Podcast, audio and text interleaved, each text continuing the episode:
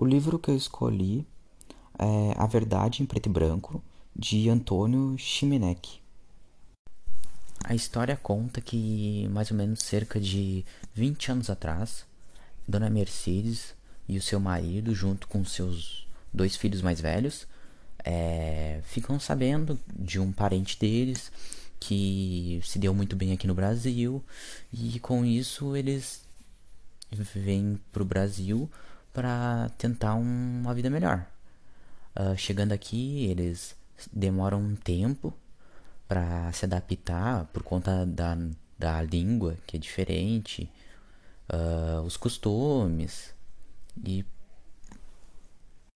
e isso aconteceu um pouco antes do seu Raul vir a falecer.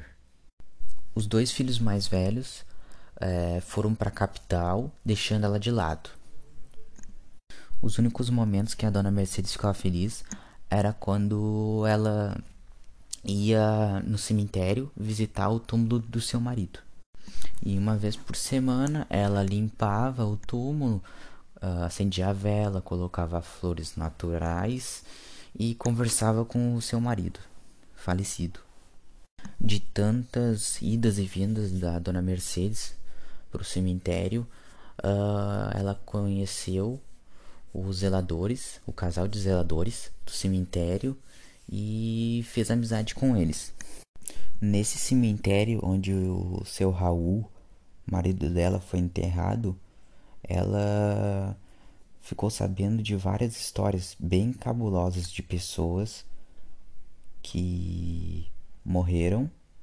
Uh, uma delas, uma menina que morreu duas vezes. Com isso, ela quis se mudar. Junto, uh, ela atendeu o pedido dele antes de morrer, fazendo um túmulo novo, como ele queria, com o busto dele uh, virado para o sul. Também nessa cidade onde eles uh, escolheram viver, que era no Vale Santo, uma pequena cidade do interior, a base da economia local era as abelhas.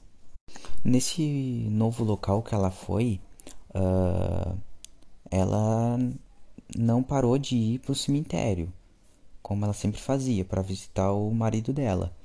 Uh, ela conheceu uma jovem que era jornalista e com isso elas viram grandes amigas.